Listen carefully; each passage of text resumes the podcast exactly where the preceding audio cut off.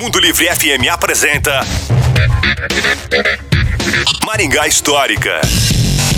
E aí pessoal, tudo bem? Aqui quem fala é o Miguel Fernando do Maringá Histórica.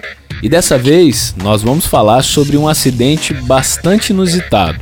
Com uma hilária chamada de capa, motorista embriagado não resistiu, entrou no bar com um jipe tudo. A Folha do Norte do Paraná trouxe a notícia desse acidente que ocorreu na Avenida Mauá em 27 de outubro de 1962.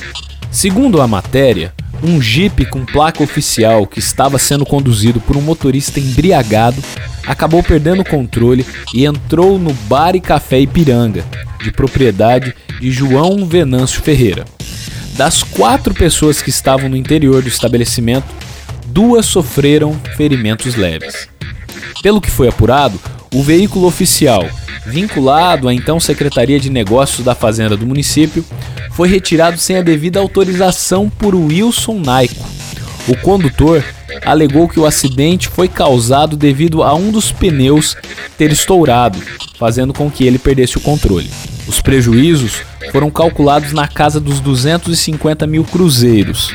O inquérito, então, foi instaurado e, após o pagamento de fiança de 10 mil cruzeiros, Wilson Naico foi colocado em liberdade. Interessante, não é?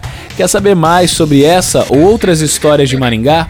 Nos procure nas redes sociais. Maringá Histórica. A história em tudo que vemos. Você ouviu? Maringá Histórica. Com Miguel Fernando.